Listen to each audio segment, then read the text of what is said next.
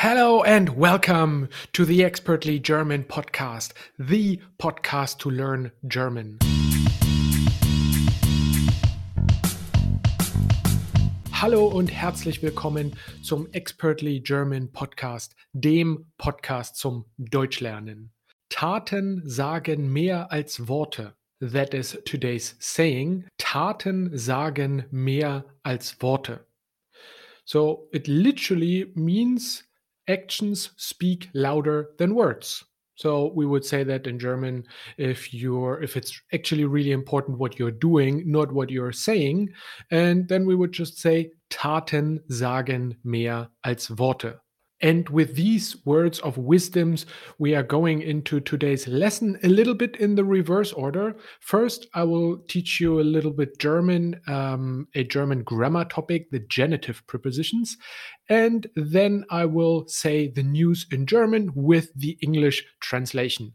Cool. Let's start. So, as I already said, the topic is genitive prepositions, genitiv Präpositionen. Um, so we have a lot of prepositions after which we have to use the accusative case, den Akkusativfall, and also dative prepositions, Dativpräpositionen. But we also have genitive prepositionen, genitive prepositions. And there are, I actually don't know exactly how many, but definitely like 10.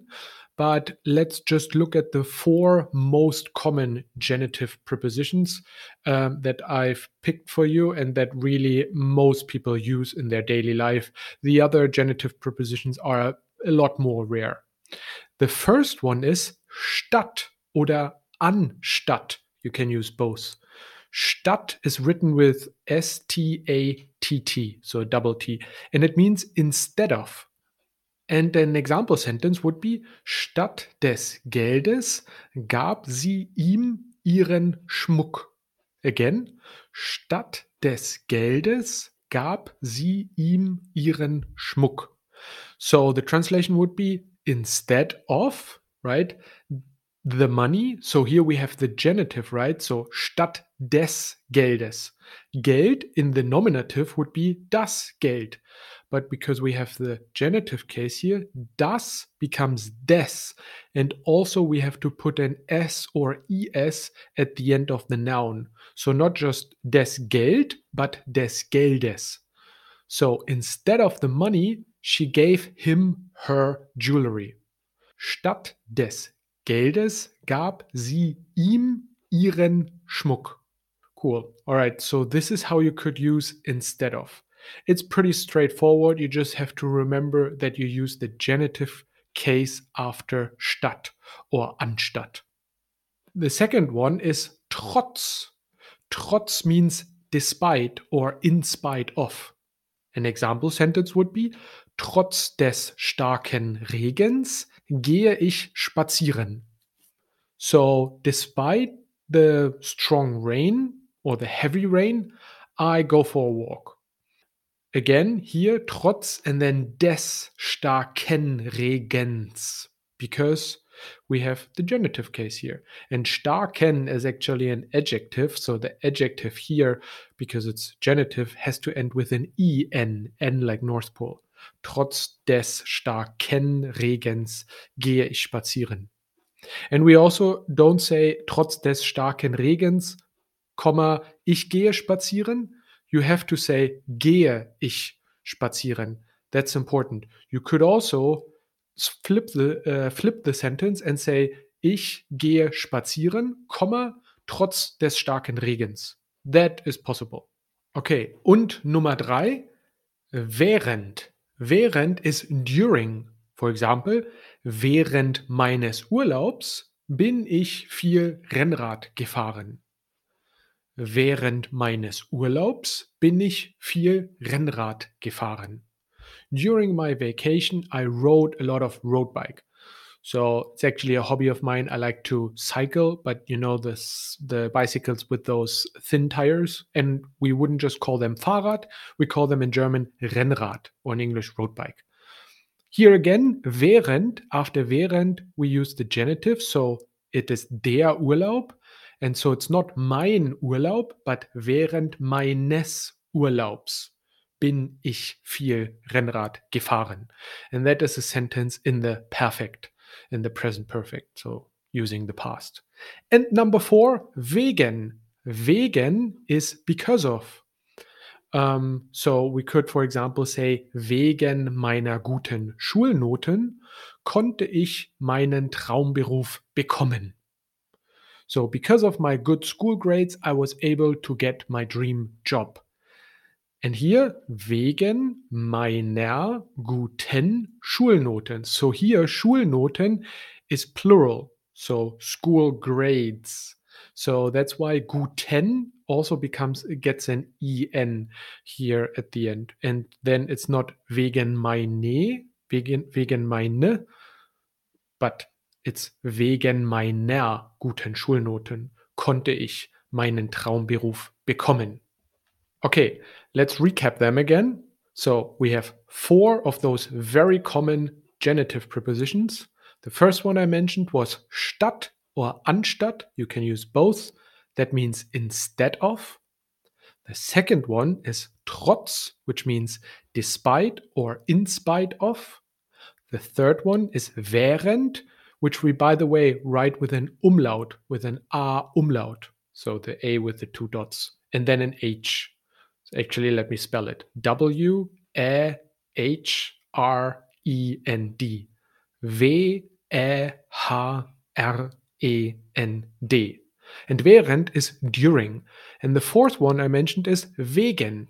And wegen is because of. Try to use those uh, prepositions, those genitive prepositions in your everyday life, but don't forget to use the genitive case after. Before we continue with the episode, just a little reminder you can find the transcript of the podcast in the show notes below. Also, I just launched a 10 week program that teaches you German. There are two programs available one for A1 levels and one for A2 to B1 level. And the good thing about this program is that I will send you material, videos, homework, and quizzes throughout the week when you join the program. And then in the weekly group session, we will discuss the topic that I've sent you per email. So, this is a great way to learn by yourself and also to learn it with others and with me and practice speaking, but also learning the grammar at your own pace. I think this is really valuable for people who kind of want to emerge themselves more into the German language in various ways. And the program is also priced pretty well. So, go to my website website, expertlygerman.com, and click on 10 week program. Cool. And now we come to the news. The sentences are actually not that easy. So I'm trying to read the sentences slow and I'm then translating the sentences into English. Um, I'm not translating them exactly word by word because then sometimes it might be a little bit too confusing, but I try to keep the translation as close as possible to the original. All right, so the first topic is Belarus kündigt Militärübung mit Russland an der polnischen Grenze an. Belarus announces military exercise with Russia on the Polish border. So here you actually might have noticed that I said another an at the very end. Belarus kündigt Militärübung mit Russland an der polnischen Grenze an. And that an is a prefix because the, the, the verb is not kündigt, but ankündigen. But you have to separate those. There's the, it's a separ separable verb. Cool. Second sentence. Polen zieht Truppen zusammen, um Geflüchtete nicht ins Land zu lassen. Die Regierung in Minsk reagiert harsh und droht mit russischen Soldaten. So Poland is gathering troops to pre prevent uh, refugees from entering the country. The government in Minsk reacts harshly and threatens with Russian soldiers. So here we have an um zu, um, which means in order to. So that's actually the best way to translate that. Polen zieht Truppen zusammen so Poland is gathering troops. Ja, und dann, um Geflüchtete nicht ins Land zu lassen. And then zulassen, um zu lassen is in order to let. In order to not let, actually. Nicht zu lassen. So whenever you have um dot dot dot zu, and then uh, usually an infinitive verb after that. That means in order to. Next sentence. Nach der Stationierung von polnischen Soldaten an der belarussischen-polnischen Grenze reagierte Belarus. Belarus reacted after the stationing of the Polish soldiers on the Belarusian uh, Polish border. Der belarussische Verteidigungsminister Viktor Trenin sagte in einer Videoansprache, dass Minsk mit Härte reagieren wird. The Belarusian Defense Minister Viktor Shrenin, I hope I say the word, uh, the name correct, said in a video that Minsk will react with a harder response. Die Kommunikation mit dem Westen sei inakzeptabel und besteht wohl nur aus Ultimaten, Drohungen und Erpressungen. So the communications with the um, West seems um, unacceptable and it seems to consist only of ultimatums, threats and blackmails. Hintergrund der Auseinandersetzung ist der Flüchtlingsstreit der EU mit Belarus. So background is the refugee dispute So Auseinandersetzung is a very long wor word for dispute. Uh, so whenever you want to kind of make fun of the German language, that would be a good example. Sorry again. The background is the refugee dispute between the EU and Belarus. Tausende Menschen aus dem Nahen Osten sitzen derzeit an der Außengrenze bei Temperaturen um den Gefrierpunkt. Thousands of people from the Middle East are currently sitting at the outer border at temperatures around the freezing point. So der Gefrierpunkt is really the freezing point when water freezes. Yeah. Polen hat 15.000 Soldaten in dem Gebiet stationiert und einen Zaun als Stacheldraht errichtet. Poland has deployed 15,000 soldiers in the area and erected a barbed wire fence. So actually, uh, a good word to remember here is maybe der Zaun, the fence. So you could use that also just for you have a normal fence in your garden. Das wäre der Gartenzaun.